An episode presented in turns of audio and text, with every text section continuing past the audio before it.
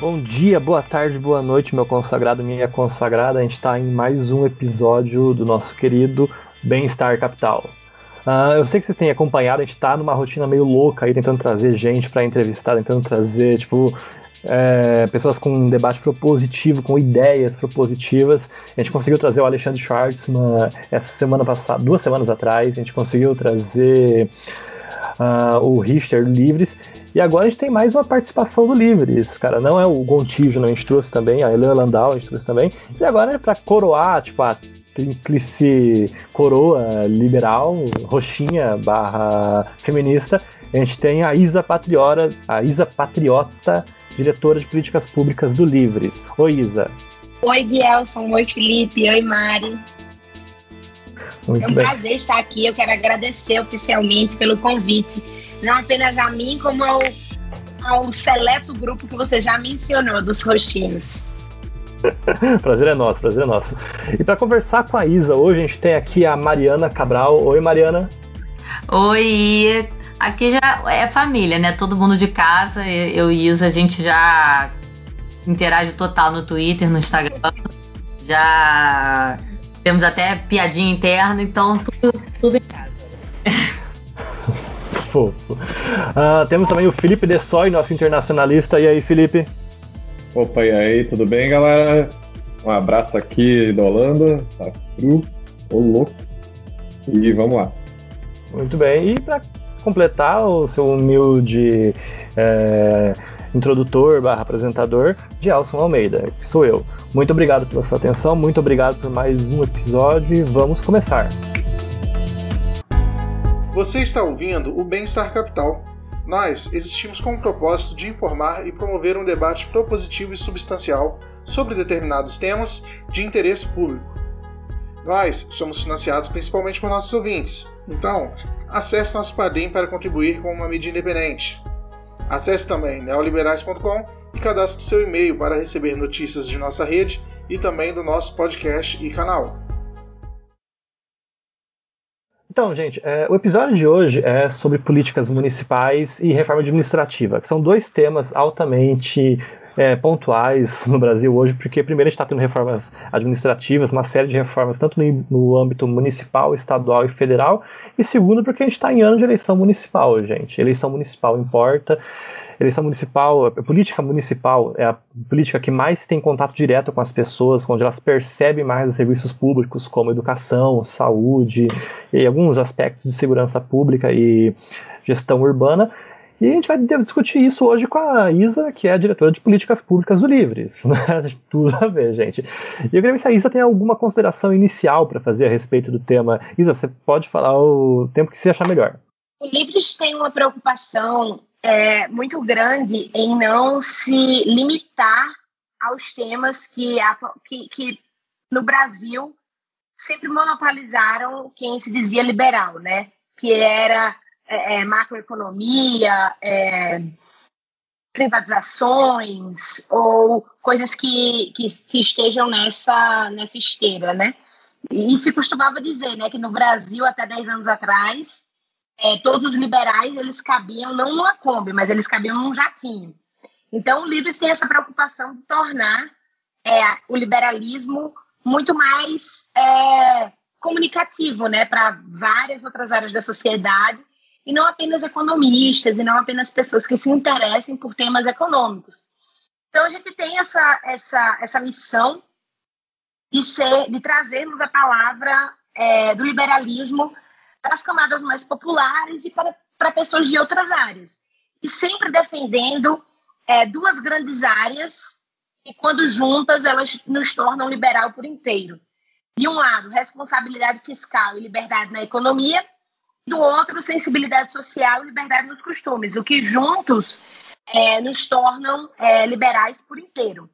E aí, com, seguindo todos esses princípios e todos os compromissos do Livres, a gente pauta e está em debate na sociedade, né? E agora, no ano de 2020, os grandes temas são as cidades, né? Já que estamos agora em eleições municipais, e a reforma administrativa.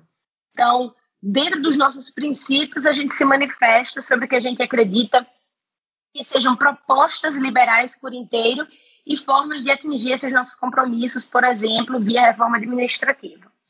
É, eu, eu corroboro o que a Isa disse. A gente estava falando até mais ou menos sobre isso, sobre ser liberal por inteiro. É, a gente precisa urgentemente afastar essa ideia de que o liberal defende só banqueiro empresário e que a gente quer acabar com todos os direitos e, e beneficiar só os ricos. Isso não é verdade. Inclusive, é, como foi conversado na nossa, no nosso podcast com a, com a Helena Landau, nossa musa eterna e da vida, é, a, a, reforma administrativa proposta pelo. A nossa, a nossa esperança é que o, o, o Congresso né, apague o fogo e faça de novo uma. uma sei lá, um rascunho melhor, porque aquilo ali foi, foi bizarro, né? É, é, não tem como aprovar aquela, a, a, que foi entregue pelo Guedes, né? E o mais importante é realmente a, a reforma tributária, a administrativa, é, é, ela reestruturar e ela ser justa. Não é ela ser, ela ah, falar que fez. Não. A gente precisa colocar os pingos nos is e o, o alto escalão do serviço público precisa urgentemente. Se tem alguém que precisa, é o alto escalão, né? Isso que a gente precisa deixar claro sempre, cobrar sempre e não ter medo de falar, sabe? E, e é isso, assim, é, é eu acho que o, o, o, que eu acho muito bacana no trabalho da Isa, do Livres, é, é, é justamente bater nesse liberalismo mais, mais, mais torto, eu diria, né? Não sei. Eu acho que é, é urgente a reforma administrativa, tributária, o Brasil precisa disso para ontem, mas tem que ser bem pensada para não, não para atingir quem merece ser atingido e não punir quem já é literalmente o, a base da pirâmide, né? Digamos assim. É, ou corroboro aí com a palavra de, das, dos colegas aí de bancada e já falo que, bem, vou mais repetir o que já falaram. O liberalismo no Brasil realmente é um, uh, de começo, se você, quando as pessoas adentram o liberalismo, é uma coisa meio tacanha, meio virada a sua economia. E eu acho que o Livres vem exatamente para mostrar que a gente tem esse outro lado. E não só isso, mas trazer, pelo menos eu, eu gosto muito do conselho acadêmico, inclusive o Paulo Roberto de Almeida, o diplomata, meu professor, ele teve aqui já no Bem-Estar Capital com a gente, já deu uma palhinha com a gente, mostrando alguns outros lados aí. A gente também tem outros projetos, não só no Bem-Estar Capital no podcast, mas a gente também está tentando trazer nos vídeos assim uma visão diferente do que, que é liberalismo. É, a gente ainda vai redigir algumas coisas, então acho que eu, é melhor não dar spoiler agora. Mas a gente está, como eu disse, tentando trazer esse diferencial, mostrando que não é só pela economia. Bem, muito bem. Agora, já puxando um pouquinho para o primeiro tema, cara, a Mariana falou de elites, a Isa e reforma administrativa, né? A Isa falou de políticas municipais e tudo mais. Eu já queria engatar sobre a heterogeneidade do nosso sistema administrativo, nossos serviços públicos, porque ah, se tratando de escalão, tipo, tem o primeiro escalão, os salários de teto de funcionalismo público de 38 mil do STF, etc. Você tem os salários médios, você tem as pessoas que recebem tipo, em paridade com a iniciativa privada. Uh, o Nércio Menezes e o Nemer têm um artigo sobre isso, eles publicaram no Niver, no, uma revista do INSPER, e eles provaram que uh, o índice salarial, a desproporcionalidade salarial entre iniciativa privada e iniciativa e o serviço público, ela não é homogênea, ela é heterogênea. Ela existe uh, em níveis diferentes. O nível municipal ele recebe menos, menos que a iniciativa privada, Uh, no índice estadual, a gente tem alguns blocos de é, concentração, como o judiciário, alguns blocos da Serviço de Segurança Pública, como a PM e a Polícia Civil, e no federal é a escala, é onde tem mais é, concentração de renda, maior ponto de desproporção. Eu queria perguntar para Isa como é que é lidar com essa é, heterogeneidade, como é que você lidar com essa desproporção, porque você não pode lidar com, você não pode chamar um professor ou um enfermeiro de rede municipal de saúde de privilegiado. Então, como você se aproxima dessas pessoas com o discurso, ó, oh, vamos fazer reforma administrativa? Como você lida com isso? A gente, é, é, a gente deixa muito claro que a gente está diante dessa realidade, né, que o serviço público de Estado ele é díspare, é, como você falou, né, a realidade nos municípios, é, no, no, nos estados da União, elas são muito diversas. E, é, Dielson, diante disso, sabendo dessa realidade, é que a gente pede na, na, nas nossas notas técnicas, por exemplo, que seja dado enfoque aos privilégios, porque essa reforma que, o, que foi apresentada pelo Poder Executivo ao Poder Legislativo, ela não insere quem, quem, quem está nesse topo, né, que são os membros de poder. Então, faz sentido cortar só na parte que já está mais afastada do topo da pirâmide, né? Tá, continua no topo, mas já não está naquele, na, na, na cereja do bolo. É, por exemplo, não apenas é, os membros de poder, né, que seriam os membros do Poder Judiciário, membros de, do Ministério Público, é, membros do Executivo e, me, e membros do, do Legislativo, mas também os servidores públicos atuais. Porque, veja só, Bielson, você citou é, os professores, certo?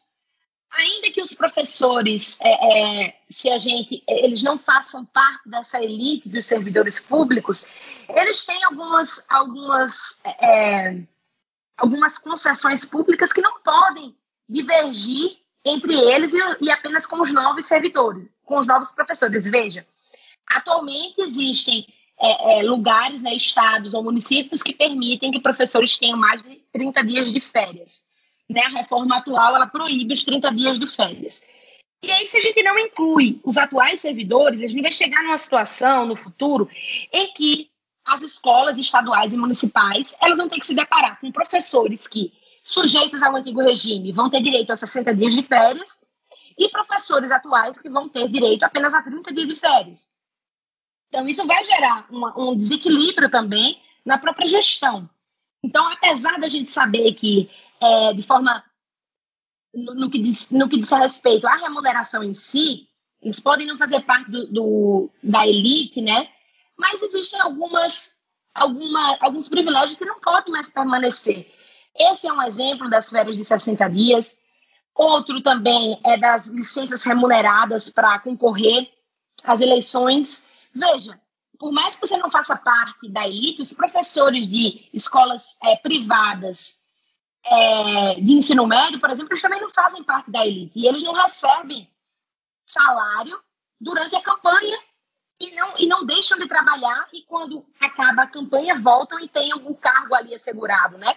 Apesar de não nos colocar também na elite é, do funcionalismo ou na elite é, econômica do país, são privilégios que geram é, desequilíbrio na balança do país, né? Então, é, apesar da gente saber que é preciso olhar para essa realidade dos servidores de uma forma com a lupa né, muito próxima e saber que existem diferenças entre os poderes, a gente também tem que saber que ainda assim alguns privilégios eles têm sim, eles estão na agenda e eles têm que sair. Com esses que eu acabei de citar. Isa, eu tenho, eu tenho uma pergunta para ti exatamente nisso aí. Antes de chegar na pergunta, a gente uh, uh, quero falar que eu concordo. É claro que é, eu vejo essa reforma recaindo um pouco mais sobre a, a base do funcionalismo público, e aí você citou os professores, eu concordo totalmente. Isso que considerando que os professores uh, da rede pública têm um piso, um piso assegurado de dois mil, uh, perto de dois mil reais, por aí, que é, assim, é, por um lado é bom, porque já coloca eles, pelo menos ali na linha do, dos 40, 50% da população, mas também é ruim porque coloca eles na linha de 40 a 50% da população em que, na, na, na, pirâmide na pirâmide de renda. E mas a pergunta vai, vai um pouquinho além disso. Aí eu acho que a gente vai falar um pouquinho mais sobre a questão de estabilidade. E aí subindo um pouquinho para ver se o que que você diria uh, sobre a estabilidade hoje como é e como a estabilidade ficaria depois da reforma administrativa, considerando o, o antes e depois. Ah, é, Felipe, eu ainda não tenho lhe dizer como é que ela vai ficar, porque os projetos ainda não foram apresentados, né? Essa parte específica, ela depende é, de lei complementar. Mas eu já eu posso fazer um panorama aqui com você, certo? O que, que acontece? É, o que, que seria a, a, reforma? Ela traz a divisão do que seriam as a, os membros de carreira, né? Carreiras típicas de Estado, é, aquelas carreiras por tempo indeterminado, é, aquelas carreiras por tempo determinado e agora, meu Deus, eu teria que olhar aqui. Mas enfim, vamos, vamos falar sobre elas, né? O que, que acontece? Nosso, o nosso sistema, o nosso, a, nossa, a, nossa administração, ela é uma fotografia da década de 80. Ela foi pensada, ela foi pensada em outro Brasil. Ela foi pensada de uma forma que a gente não imaginava que é, ia chegar nesse momento que a gente não ia precisar, por exemplo, de datilógrafo, a gente não ia precisar de operador de elevador. Então, o que, que acontece? A gente precisa ter facilidade na administração para demitir à medida que essas, que essas carreiras elas fiquem obsoletas. É óbvio que a estabilidade ela é necessária para diversos, para diversos cargos, ela é aplicada é, em países é, que a gente reconhece como, como países exemplo né, de, de, de, de administração pública, e etc e tal. Mas ela não pode ser uma desculpa, uma excusa para é, o, o, o, não aproveitamento, né, o não bom funcionamento da administração. Então, o que, é que acontece? Realmente, se tem uma das grandes vantagens do Brasil, por exemplo, se a gente compara com os nossos vizinhos da América Latina, até recentemente, é, Colômbia é, e outros países, eles não tinham a vitaliciedade e a inamovibilidade de membros do Poder Judiciário. Isso é um avanço para o Brasil, por exemplo, porque a gente não está. É, é, muda o Poder Executivo ele não muda os membros do Poder Judiciário de acordo com o que ele quer que seja decidido. Isso é uma vantagem para o Brasil. Então a gente reconhece que isso é necessário. Membros de, membros de poder eles têm, e carreiras típicas de Estado, eles têm que sim que ter é, uma dificuldade maior é, de, de, de, de, perda né, do, dos seus cargos. Porém, isso não cabe, por exemplo, para é, empregos que possam, porventura, ser substituídos pela tecnologia, né? Como foi o exemplo dos casos que eu citei aqui agora. Então, isso vai depender, e aí, Felipe, eu, o que eu já trago aqui é, vai ser um terreno muito ruidoso. A gente vai passar por um, por, por um problema de é, de definir, de delimitar quais serão essas carreiras típicas de Estado e quais serão essas por tempo determinado e indeterminado, porque vai, de, vai depender tão somente de como avançarem os grupos de interesse ali, de como avançar o debate legislativo. Mas é muito claro, Felipe, que a gente não tem como dizer, por exemplo, que professor e médico são carreiras típicas do Estado, quando a gente sabe e a gente tem é, é, essas carreiras atuando no, no, no setor privado, né? Então, a gente tem que definir isso de uma forma muito bem delimitada e com muita cautela para evitar que isso se é, é, torne, na verdade, todas as carreiras virem carreiras típicas de Estado, né? E aí a gente volta ao cenário que a gente já está agora, que é o de estabilidade para todo mundo, de forma que isso ingessa a nossa a nossa, nosso rol de margem aí para política pública. Porque se a gente pensa, nosso orçamento está indo todo, quase todo para pessoal, e quando a gente quer mudar as políticas públicas, fica muito difícil, porque a gente não tem como fazer esse remanejamento de pessoal. Então, eram essas as considerações sobre esse, sobre esse tema, especificamente. E é, é realmente um ponto difícil de falar. Eu eu, eu entendo qualquer hesitação de qualquer um falar sobre estabilidade hoje, porque falar sobre estabilidade é uma coisa que, que não dá voto e que não dá popularidade nenhuma. Falar contra estabilidade, no caso. Mas a, a minha fé, pelo menos, e antes de falar sobre mais isso, uh, eu acho que o pessoal que quiser acompanhar um pouco do que estiver rolando assim de o que, que vai chegar de projeto, uh, se vocês procurarem no, no site do Senado, eles, já, eles têm ali os principais pontos da reforma. Mas, obviamente, isso ali já está datado e defasado, desculpa, e precisa de, de, de, alguns ajustes. Inclusive, eles não falam nada sobre a questão de mau desempenho, que é uma coisa que estão batendo, mas como diz, a, como diz o próprio site do Senado, já existe previsão legal na Constituição para desligamento de servidor, mas o tema nunca foi regulamentado. E ali tem uma promessa de que o governo vai enviar posteriormente ao Congresso uma regulamentação. Então é muito mais wishful thinking que eles têm aqui para mostrar agora. E realmente, como eu disse, é difícil falar sobre isso. Não, é só um comentário que a, Gil, que a Isa falou sobre os anos 80.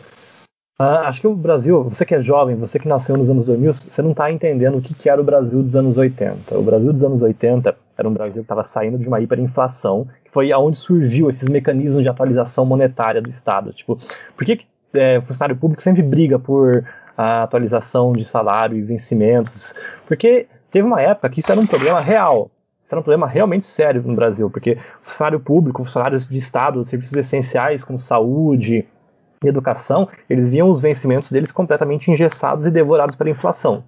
Então, por isso criou-se mecanismos de atualização monetária e a gente tem que estar lidando com isso até hoje, onde a gente não, inflação não é mais um problema, porém eles ainda recebem aumentos proporcionais muito acima ou muito é, muito é, diferente da iniciativa privada, porque no passado isso era um problema. Um outro ponto é a expectativa de vida. Falaram aqui da é, vitalicidade, né? é vitalicidade que se fala, não é? Enfim, falaram da vitalicidade. Bom, nos anos 80, a média de vida no Brasil era 60 anos, então a gente não vivia tanto quanto hoje. Então, vitalicidade não era exatamente um problema. A pessoa assumia um cargo, ficava 10, 15 anos, 20 no máximo, daí morria. Então, hoje, o pessoal tem 35, tem juiz, tem ministro da STF que vai ficar 35 anos no cargo, gente. Isso é algo meio que estranho. A gente realmente precisa aprender a analisar melhor, a re recolocar ou repactuar o que a gente espera de um funcionário público, o que a gente espera de um serviço essencial. Desculpa te interromper, Isa. Você queria falar alguma coisa? Não, eu que peço desculpa. Eu não, não sabia que você ia é, começar, eu já fui entrando. É, eu ia falar que, é, sobre essa reforma, porque a gente teve uma tentativa de reforma é, no governo de Fernando Henrique Cardoso, né, que acabou esvaziada porque foi judicializada e o, e o Supremo entendeu que de fato teve problema formal ali, né? O que que acontece? Houve essa tentativa já de criar mecanismos de avaliação né, dos funcionários públicos, que é o que não existe, que é, que é uma situação que depende do órgão, né? Atualmente não está é, regulamentado especificamente em lei para verificar como isso vai fazer. Então, não é só uma questão de estabilidade por você, o seu chefe querer lhe demitir porque não gostou de você, mas é passar por esses requisitos e por esses critérios e verificar, né, se você ainda está apto, se você está atualizado de forma suficiente para continuar ali. É, é, verificar também a necessidade dos órgãos, né? Os órgãos, eles não têm a, a prioridade deles é executar a política pública, não é garantir emprego, né? Para aqueles servidores. E porque assim, se a gente se a gente é bem honesto com a gente mesmo, né? Se a gente é bem honesto, a gente vê onde a gente estudou, né? Eu, eu, eu não sei assim a realidade de vocês, mas eu sempre tive a minha formação foi toda em, em universidade pública. Então, se a gente olha para as nossas universidades, a gente vê uma secretaria que tem ali funcionários que já não trabalham, né? Que já que já estão ali só cumprindo tabela, esperando o dia que que a, aposentadoria vai chegar, e não apenas funcionários, né? Mas também professores, que a gente sabe que são verdadeiros dinossauros e que estão ali só cumprindo tabela também, com matéria obrigatória. O aluno não tem como fugir né, daquela situação. Então a gente tem, a gente tem que olhar para a nossa realidade e ser muito honesto com a gente mesmo, né? E saber que o Brasil poderia estar utilizando melhor os recursos que tem para alocar é, no recebedor, no, no, no, no, ponto final né, da política pública, que são os cidadãos, que são os indivíduos né, que recebem aquela política. Então, era só um comentário mesmo de Elson ainda sobre esse tema. É, é difícil, porque quando a gente concorda com 100%, a gente só fica. É verdade, falou tudo. É, é complicado, né? É, tipo, não tem nem contraponto.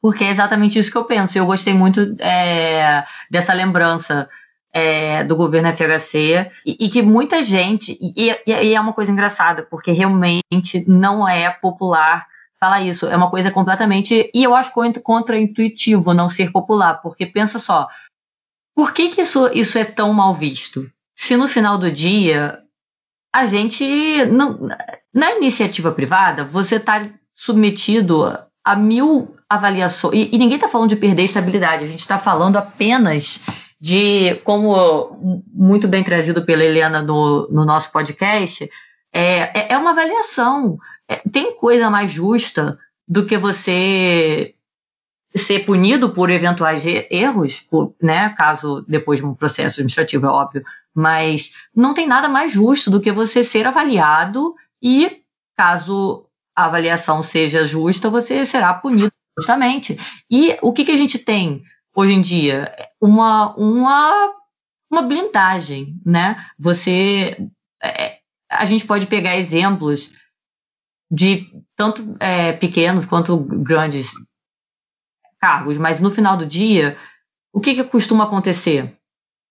Você comete um equívoco e você é afastado. E aí eu costumo brincar que, via de regra, o, a, a punição do funcionário público é a nossa, são as nossas férias, né? Porque a gente, quando tira férias, a gente para de trabalhar né, por um mês e continua recebendo, né? A gente recebe. Eles são meio que colocados em férias para a vida toda vamos dizer assim, porque um desembargador que, que, que, que, maltrata o, o, guarda lá, aquele, aquele caso específico, que causou revolta nacional, o que, que vai acontecer com ele? Ele provavelmente vai se afastar do cargo e vai continuar recebendo. Quer dizer, cadê, cadê a punição? É parar de trabalhar? Porque o salário tá, vai diminuir, pode diminuir um pouquinho, um aposentado, tudo bem, mas quando? Por quê? Sabe? Essa é a questão que, que a gente tem que se perguntar. Isso está justo? Por que, que isso, isso, isso, isso deveria ser popular? Falar disso deveria ser popular, porque no final do dia já foi mais do que comprovado que, que os gastos são desenfreados, não tem, é, não tem o menor parâmetro, entendeu? O portal da transparência é, mostra isso.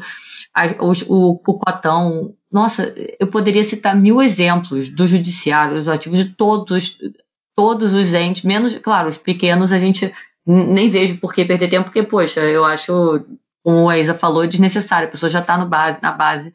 Agora, a cereja do bolo, como assim uma reforma administrativa que não nos. Entendeu? É a mesma coisa que a gente legitimar o, essa injustiça. E, e eu acho muito engraçado porque no final do dia, o que, que a gente tem? A gente tem uma pessoa que ganha é, 30 mil, mais auxílio, mais não sei o quê, mais. Teve, um, teve um, um, seguidor meu que me falou uma coisa e essa eu nem sabia. Existe, existe em, em algum lugar, não lembro exatamente aonde, é, auxílio terno, que é uma ajuda para você gastar com, com terno, porque você é funcionário público. Então, assim, tá, é, a gente é importante que as pessoas saibam que imposto não é roubo, não é longe disso. Imposto é faz parte do contrato social, a gente tem que pagar e está certo. O, o, que tá, o que tem que ter é eficiência, é, é, é uma gestão digna, decente, justa, e não essa loucura que é, sabe? Porque. E assim, eu não entendo como isso é mal visto, sabe? Na minha cabeça, era para ser o contrário. Era para ser necessário. Eu, por exemplo, não voto em quem não tem responsabilidade fiscal. Não voto, entendeu? Se a pessoa está falando que vai fazer mundos e fundos e vai não sei o que, não sei o que lá, ela não sabe o que ela está dizendo, entendeu?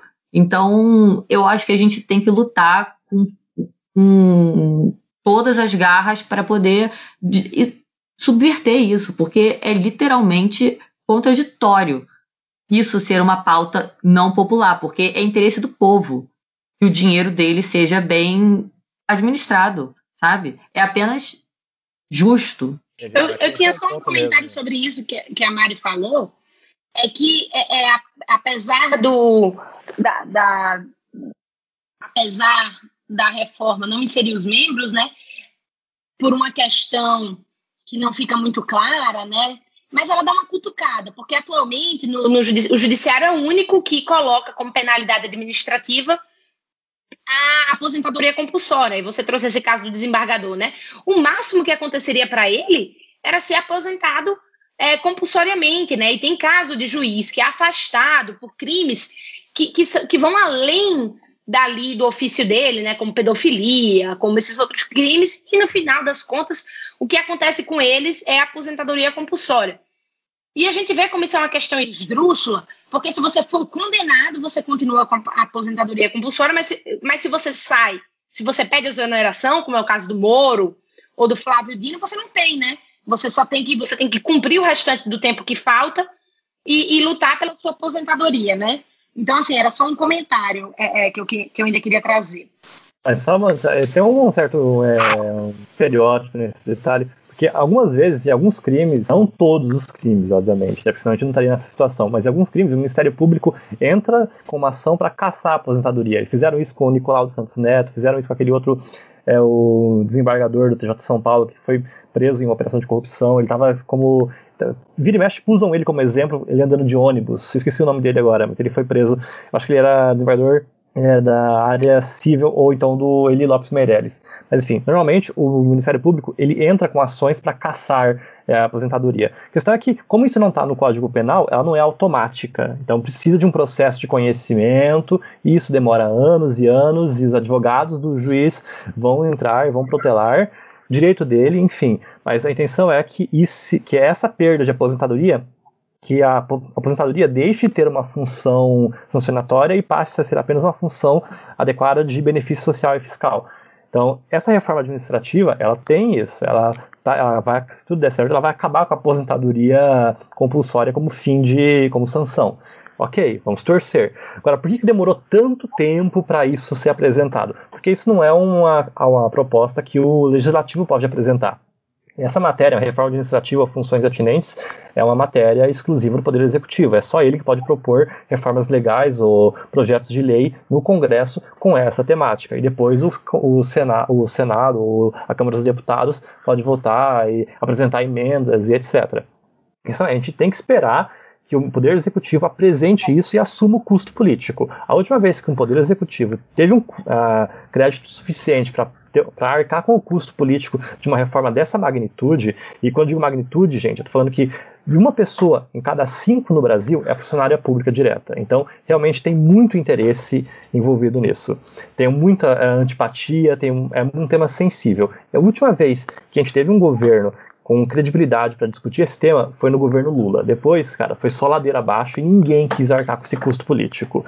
Então, está brigando com esse tema há muito, muito tempo e agora, por uma questão de crise, por uma questão de acabou o dinheiro, a gente está tendo que lidar com essa discussão. A gente poderia ter feito isso num tema mais fácil há 10 anos atrás? Poderia. A gente não fez.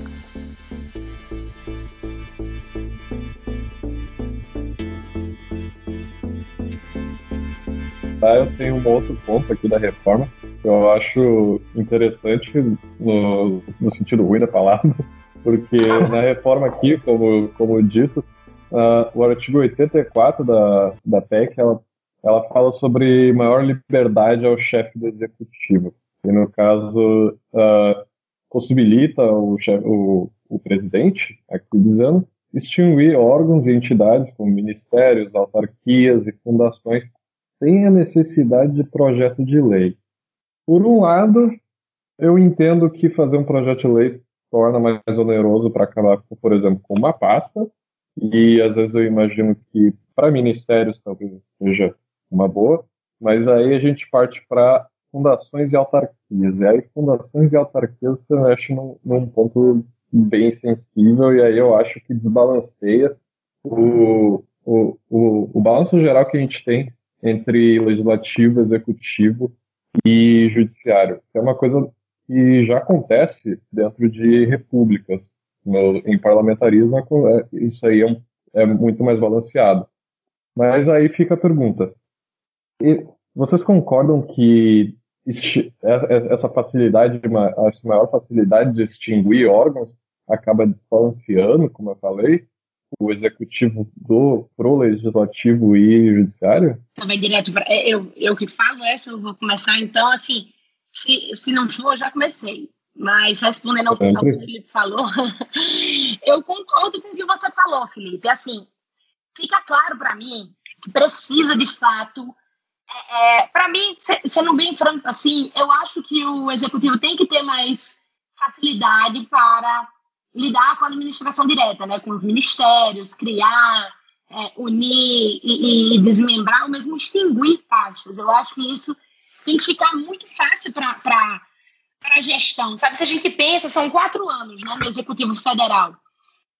Às vezes você quer, às vezes o, o, o, executivo quer inovar mesmo. Eu acho que isso agora na administração indireta é complicado. Foi realmente dado tanto que na nossa nota a gente critica essa ampliação dos poderes é, do, do executivo na administração indireta. Porque a administração indireta ela tem uma continuidade, né? ela não depende só necessariamente do executivo. Tem, tem programas ali que são é, é, que tem um tempo maior, né? que são pro, programas de década. Então não dá para ficar à disposição é, da alternância de poder a cada quatro anos, eventualmente a cada oito.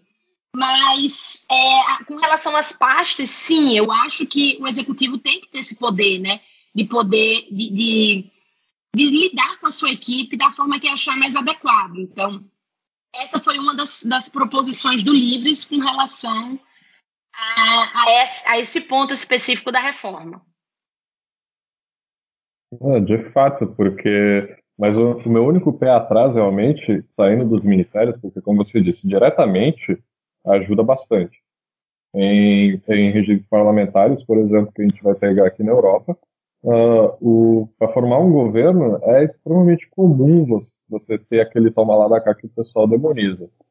Obviamente isso facilita, isso facilita a vida do executivo, que acaba o primeiro-ministro, no caso por aqui, uh, quando ele distribui os cargos. Tem gente que vê com maus olhos, mas se você olha assim no geral, uh, os o político administrando o ministério nem sempre é, é uma má escolha, principalmente em dois pontos. Primeiro, que você consegue ter uma, uma certa vantagem política para formar o governo, né? isso aí já fica meio óbvio pelo toma lá da cá. E segundo, o, o, o, a pessoa que vai encabeçar o ministério, ela não necessariamente tem que ser um técnico, obviamente resguardando que não, não precisa ser também um completo. Eu não, eu não tenho palavra boa para falar isso, então vou deixar em, um vácuo aí. Mas, como eu ia dizendo, porque os ministérios eles têm que ser formados exatamente por técnicos. Técnicos que, de, que deve, o quadro técnico que tem que dar o norte para o ministério e com o, a figura política no, no topo do ministério ali, você consegue ter uma melhor ponte entre o executivo e os ministérios. Não, mas como é que você acha que isso vai tratar na questão, não agora com o Felipe, não com a Isa, com o Felipe.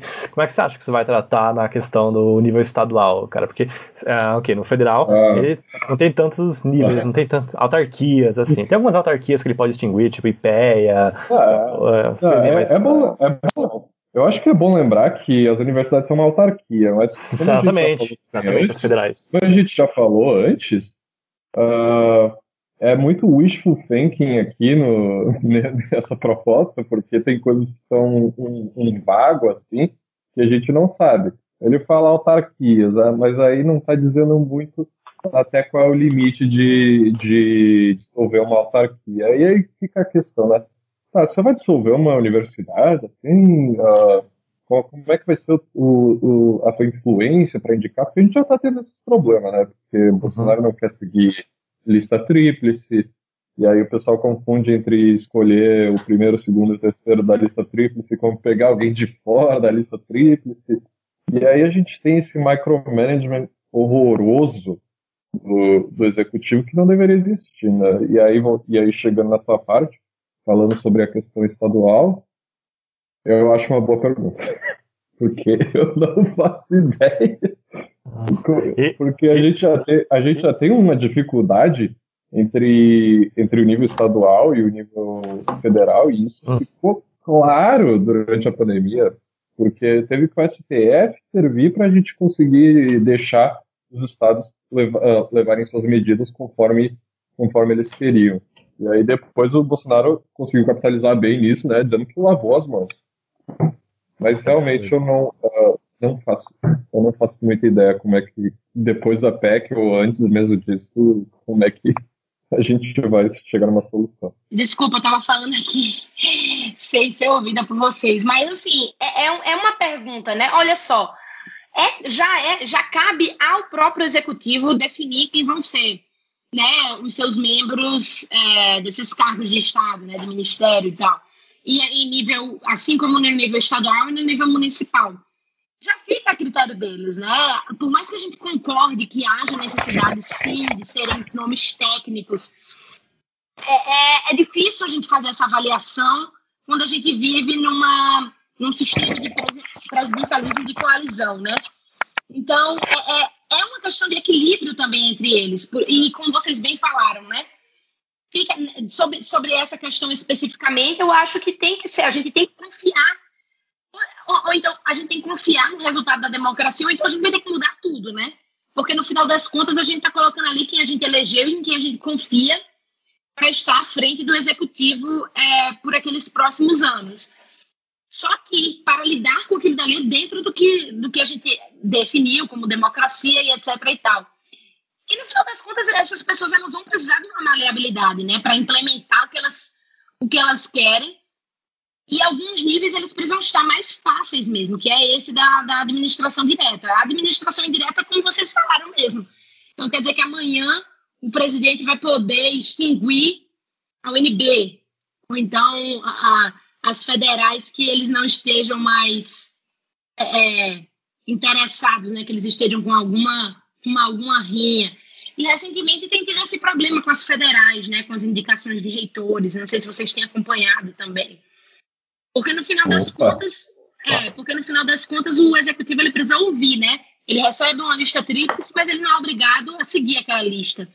E era o que já vinha acontecendo agora, desde o governo Temer, salvo engano, já estava tendo esse problema, né, essa questão com as listas tríplices. Desde o governo Temer, desde o governo Dilma, cara, desde o governo Lula. Mano. O pessoal, o pessoal esquece, cara. Eles lembram de 10 anos por vez, cara. Eles esquecem que desde o governo Dilma, desde o governo Lula, desde o governo FHC, reitor tem que ir até. Reitor de federal, tá? Reitor de federal tem que ir até Brasília pedir verba. Reitor de estadual tem que ir até o palácio do governador para pedir verba. Cara, não foi um governo que sucateou tudo, cara. Isso aí é anos e anos de trabalho, gente. Não é. Isso não acontece em 5 anos, cara. A gente não arregaça o orçamento do, serviço, do ensino superior público, tipo, em quatro anos, gente. Vamos, vamos, vamos, vamos seguir, vamos dar seguimento. Mariana, você tem uma pergunta? É, assim, o, o, que eu anotei aqui, porque eu fiquei indignada, e, e eu nunca tinha parado para pensar nesse paralelo que a Isa fez. Então eu tô tarada ainda nisso, porque realmente o Moro ele se, é, pediu exoneração para para cumprir o papel de ministro é, em um governo, e ele não. Nossa, até para se inscrever nos quadros da OAB teve todo um drama.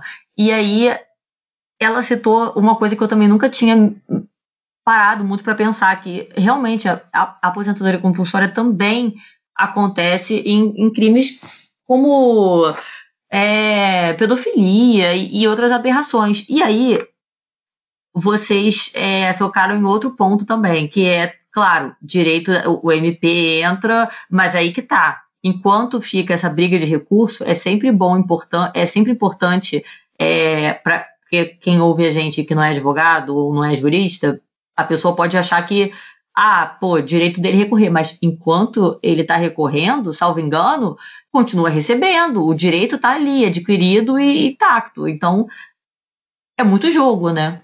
Ao meu ver, é, é, é uma aberração, na verdade, mas para a pessoa, para o acusado, né, para o pro funcionário público, para o desembargador, enfim, que, que, que, que foi é, que está respondendo esse processo, enquanto ele vai fazendo recurso e tudo mais, enquanto anos e anos e anos ele segue recebendo.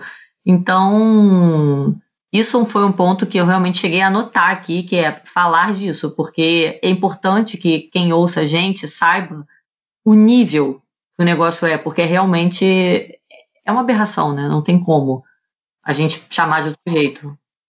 Sim, tanto que, só, só para fazer um comentário, né? Eu escrevi recentemente um texto sobre isso que, eu, que, eu, que o Dielson leu, não sei se você leu, Mari, mas sobre é, essa, especificamente a, tocando essa questão do, do, da aposentadoria compulsória. O que, que acontece? Não tem é, previsão para que ela seja extinta. Não tem previsão expressa para a possibilidade de extinguir essa, essa penalidade.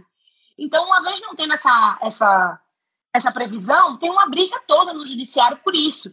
Então, o caso mais recente que eu vi dessa situação foram de dois desembargadores do Tribunal de Justiça do Rio Grande do Norte, que foram aposentados compulsoriamente porque eles estavam fazendo um esquema com os precatórios. Então, houve peculato, lavagem de dinheiro, uma série de crimes. E, no final, o Ministério Público também fez o pedido para que fosse revogada a aposentadoria compulsória. E o juiz, né, o desembargador, no caso, enfim, o julgador, né, que não poderia ser extinta porque não podia haver é, aquele princípio básico do direito penal, não podia haver é, interpretação para aumentar a pena, né, para prejudicar o réu. Então, a interpretação ela não podia ser ampliativa. Então tá aí, os dois, e, e, eles cometeram esse crime em conjunto com uma servidora que era chefe de gabinete e o marido dela. Então, estão esse, esse casal está preso, ela perdeu, né? Foi exonerada do cargo, perdeu tudo, né? É, teve a vida devassada, enquanto os dois desembargadores continuam soltos e estão apenas usufruindo da, da aposentadoria compulsória. Inclusive figuras públicas, queridas até no Estado, né? Um Estado pequeno e tudo. Então, essa situação que eu trouxe, né, que eu coloquei até, eu até anexei a decisão do, é, do, do, juiz, do, do juiz do caso. Vou aproveitar para indicar, para fazer o merchan do meu texto. Não, certíssima, tem que fazer merchan mesmo. Ele está na minha pauta até, no Centrismos, a gente, ele está na minha pauta de que eu vou compartilhar, mas eu, eu quero compartilhar, eu achei que a nossa ia ser live. Aí o que, que eu fiz? Eu falei, bom, vou deixar para compartilhar. Eu ia compartilhar na quinta, semana passada, entendeu? Aí quando eu soube hoje que ia ser gravado, eu falei, bom, então quando tiver para sair no ar, eu, eu, vou compartilhar. Ele está na pauta, o Centrismo vai compartilhar o seu artigo. Até te parabenizei no Instagram. É, Oi, obrigada. A gente tem que falar desse assunto exaustivamente, porque o, o que me incomoda não é nem é não, não é nem o debate, porque eu acho que o debate, ok. O que me incomoda e o que me dá muita revolta é, é, é, a gente tentar trazer algo que vai ser benéfico para a população e ter gente tão sem caráter e tão populista, e, mas, mas um populismo burro, porque colocam a gente como fascista e não sei o quê, e quer acabar com o direito de quem? Por que você está protegendo o direito de quem literalmente está na nata da sociedade? Ela está ela tá blindadíssima, sabe? Então, é, a gente te, e por muito tempo eu tive vergonha de, de, falar desses temas, porque eu ficava com medo de ser chamada de bolsominion, fascista, é, liberaloide. E, e, e aí, de uns, de uns meses, de uns anos para cá, eu falei: quer saber? Se eu não falar, quem é que vai falar? E, e, e, por que que eu tô, por que que eu vou me privar se eu, se eu, se eu sei que eu tenho razão, entendeu? Eu, não, não é um, a gente não está sendo malvado e querendo acabar com porque eu já vi gente falando, né, que liberal quer acabar com o funcionário do Correios, quer acabar com o carteiro, que quer acabar com, com o, o, o rapaz que está atendendo no Detran. Gente, pelo amor de Deus, qualquer pessoa sabe que não é sobre isso. Assim, é, é, é má fé. É apenas má fé e desonestidade intelectual. Vamos, vamos botar os pontos nos is e, e falar, não é isso que a gente está batendo. Nem vocês acreditam nisso, tá? A gente, vocês sabem muito bem do que a gente está falando e vocês muito provavelmente defendem essa camada por algum tipo de interesse, sabe? É isso que a gente tem que deixar claro. Porque é muito fácil chegar e falar: olha liberal querendo acabar com os direitos adquiridos, olha o desmonte do funcionalismo público. Não é bem assim, né? Não é nem um pouco assim.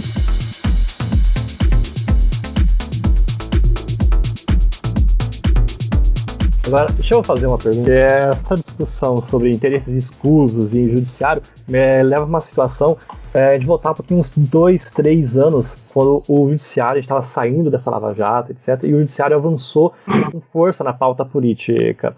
Por exemplo, a gente teve, hoje a gente tem três governadores que são ex é, juízes do juízes federais. A gente tem o Paulo Dino, a gente tem o Witzel Uh, a gente tinha mais uma até. Ah, não, o Moro no é juiz federal, ele não foi governador, ele foi ministro, né? A gente tinha aquela juíza do Rio de Janeiro que, foi, que era, virou senadora e foi caçada. Então, esse é um ponto que eu queria chamar, porque a gente tem muitas pessoas com cargos é, aprovados em concurso público, com estabilidade, que se licenciam para concorrer a cargos eletivos, como sufrágio e etc. Eu queria entender qual a posição da Isa nessa questão de é, misturar cargos comissionados e cargos estatutários com cargos de sufrágio e como isso pode afetar políticas é, municipais, estaduais e federais. Olha, eu acho o maior acerto, eu acho o maior acerto da Constituição do Brasil, um dos poucos acertos, é tornar inelegível juiz e promotor, né? Impedir que eles entrem é, na atividade político-partidária. Então, isso para mim é um grande acerto, e eu acho que esse acerto ele tem que se estender às carreiras típicas do Estado, toda e qualquer carreira típica de Estado. Eu acho um equívoco permitir que esses, que, que esses outros, essas outras carreiras é, possam ter licenças para exercer é, atividade política partidária. Isso tem que é, são, são, são questões privadas. Os indivíduos eles têm que se decidir sobre quais é, carreiras eles querem se dedicar e saber que determinada carreira não pode é, é, se confundir com a sua atividade política, uma atividade legítima, certo? É uma atividade legítima, reiterando, é, que a gente exerce atividade político-partidária, mas elas são conflituosas com outras, né? Eu estava fazendo uma pesquisa recentemente, é, é, vou dar um, um, pequeno spoiler, que vai sair um texto né, que eu escrevi com o Richter, abordando um pouco desse tema. Países como Austrália e Reino Unido, lá se você se, é, é, existem limitações até mesmo para a liberdade de expressão dos servidores sobre atividade política partidária, né? É, é, não sei agora de, lhe dizer quais são os cargos efetivamente, mas existem limitações, porque você não pode estar se manifestando politicamente, apesar de você poder fazer é, na sua esfera privada, pesquisar, é, votar em quem você quiser, mas você não pode estar se manifestando de forma a conflituar a sua posição com a posição do órgão, né, que você eventualmente esteja. Então, essas limitações, para mim, elas são salutares. E lá na, na, nesses dois países, caso você decida é, entrar na atividade político-partidária, você sai. E caso você seja você sem remuneração, né, em licença não remunerada, e caso você seja eleito, você perde o cargo prévio né, que você tinha, o cargo anterior e você não pode mais voltar para ele. Então, é uma decisão de vida mesmo. As pessoas elas têm que se decidir, né, com quais, quais atividades. É, o ônus dessas escolhas, elas não têm que ficar com os órgãos e com a administração pública. Esses, esses ônus são dos indivíduos também, né? Então, eu acho que eu respondi sua pergunta, né, Dielson? Era, era isso mesmo que você queria? Então, agora até fiquei na dúvida se tinha sido isso exatamente. Respondeu, mas eu vou pedir uma complementaçãozinha só para um tema. Tipo, hoje no Brasil a gente tem uma, um problema muito sério de judicialização de políticas públicas, ah, de ativismo judicial em questões de políticas públicas, e eu queria que. E tudo isso está misturado nesse embrólio, né? Tipo, juízes é, saindo de, descendo da questão de jurisdição e indo para o ponto ativista, ou indo para o ponto de debate e opinião pública. Quando jurisdição não é debate e opinião pública, jurisdição é outra coisa. E eu queria entender qual é a sua perspectiva, então, qual mesmo é a perspectiva do Livres a respeito de judicialização de políticas públicas, até que ponto um ativismo é, pode ser salutar e até que ponto um ativismo pode ser destrutivo para uma política pública, em nível municipal, estadual, federal, ou seja lá o nível que vocês querem. Eu tenho uma opinião muito, muito sólida sobre isso, Edielson, aí, que eu me inspirei é, no professor Marcelo Neves, que é, o, que é um professor da UNB e que foi um professor muito atuante é, no impeachment da Dilma, a favor da Dilma, né? Ele foi muito atuante, mas ele tem um, um texto que é maravilhoso e ele é um grande jurista e ele fala sobre isso, né? Sobre judicialização de política pública. O judiciário, ele fala, vou, vou tentar lembrar aqui certinho, ele fala que o judiciário, ele é inapto tecnicamente, ilegítimo politicamente e incompetente juridicamente para decidir sobre é, políticas públicas, e nesse caso específico ele falava de saúde. O judiciário não pode estar interferindo em orçamento, né? É, é, diversos lugares do orçamento da, da, do ente municipal, principalmente quando é do município, né? Municipal e estadual vai é, tem que ser todo moldado, tem que ser todo desvirtuado para pagar é, judicialização de saúde, né? Isso é, é, é, é uma coisa muito esdrúxula, né? É muito esdrúxulo. Vindo de um juiz que muitas vezes está se sentindo um herói quando na verdade ele está se sentindo um herói para aquele caso individual e ele está desmontando todo o orçamento que foi pensado pelo gestor que foi eleito e que tem uma equipe técnica para pensar aquilo ali. E a gente sabe as limitações do SUS e do, e do Poder Executivo, mas esse é o nosso modelo, a gente tem que seguir. Então, é, é eu sou uma anti-ativista é, do judiciário, não acho que os juízes eles são é, é, pessoas boas quando eles estão cometendo ativismo em nome de um único caso e estão desmontando é, todo o todo o, o sistema é, é, do SUS, né, e, e, o sistema do executivo que o, que o executivo tinha planejado. Então, assim, essa é a minha opinião e que eu me manifesto publicamente, né? E com relação ao Livres, ao posicionamento do Livres, é que a gente tem que ter um, um, um sistema de freios e, e, contrapesos equilibrado, né? Assim, o Livres não fechou questão especificamente sobre isso, mas a gente sabe que o judiciário ele não pode estar interferindo de forma é, negativa para é, desmontar os outros poderes, né? Então, assim, para deixar claro também que todo esse, é, é, indo muito direto ao ponto, isso é a minha opinião, mas que o Livres ele tem o posicionamento fechado do Livres, porque se você for perguntar, você pode encontrar um associado no Livres que é mais a favor, entendeu? Então, é, é, esse não é um ponto tão fechado, mas que de forma macro a gente enxerga que a gente vive numa democracia de freios e contrapesos e que esses mecanismos eles têm que ser observados com muita cautela. Eu, eu ouço muito a palavra freio e contrapeso e eu não, eu de jeito nenhum vou negar aqui que existe importância, eu acho que existe suma importância existir freios e contrapesos, mas eu acho que às vezes o Brasil ele começa de cima para baixo, porque é, o Brasil começa de cima para baixo, ele, ele, a gente tem um projeto ali em cima, lá no Senado, eh, saindo do Senado para a presidência, para a Câmara e vai para a presidência, uh, e aí vai para o povo. E é uma coisa, e eu, eu não enxergo o movimento oposto. Eu não vejo, por exemplo, o, uma coisa sair lá de baixo, uma vontade do povo mesmo. Mas, enfim, eu, o ponto que eu quero chegar nisso é uh, freio e contrapeso é muito importante até o momento em que você também não tem caroneiro. Quando eu falo caroneiro, é aquela coisa que a gente tem uh, na economia e na política que a gente chama, que é o free rider problem, que é o, o caroneiro que não que não está te ajudando na política pública. E, e ultimamente eu estou pesquisando mais sobre a questão de confiança e é interessantíssimo a, a questão de que o brasileiro não o brasileiro não confia na, não, na, nas autoridades e autoridades que eu digo no, nos políticos e isso acaba refletindo muito lá embaixo. Porque eu, eu, exemplificando a gente já pode falar sobre o, o, o auxílio que a gente teve pro, é, deu branco agora qual era o nome agora? O auxílio de 600 reais? Vou chamar auxílio de 600 reais. o auxílio de 600 reais é um caso claro de, de um monte de caroneiro. Porque você, uh, o, que não, o que não faltou foi caso de caroneiro ali. E, eu, e isso aí é, é um reflexo muito da, da falta de, de confiança que as pessoas têm numa resolução política. Então, muitas vezes eu acho que a gente está fazendo uma superestrutura bacana, estatal, assim, a gente tem freios e contrapesos, a gente tem instituições, mas acaba, acaba falhando porque ninguém usa direito aquilo. A gente meio que passa adiante. Enfim, desculpa aí, acabei me delongando. Ah, tudo bem, tudo bem. Então, gente, a gente já tá batendo uma hora de gravação, a gente realmente adoraria continuar e fazer isso, tipo, o resto da noite, porque definitivamente a gente não conseguiu exaurir o tema. A gente não conseguiu falar de eleições municipais, a gente não conseguiu falar sobre o que a gente espera para essas eleições, o que a gente espera para o próximo ano letivo, ano é, legislativo. Mas, enfim, a gente vai tentar, a gente vai fazer próximos episódios, a gente vai fazer próximas reuniões. Agora eu queria deixar um tempinho para a Isa fazer as considerações finais dela. Depois eu vou abrir para cada um, para cada um também fazer uns comentários e falar o que achar mais pertinente. Isa, você tem uma coisa para concluir?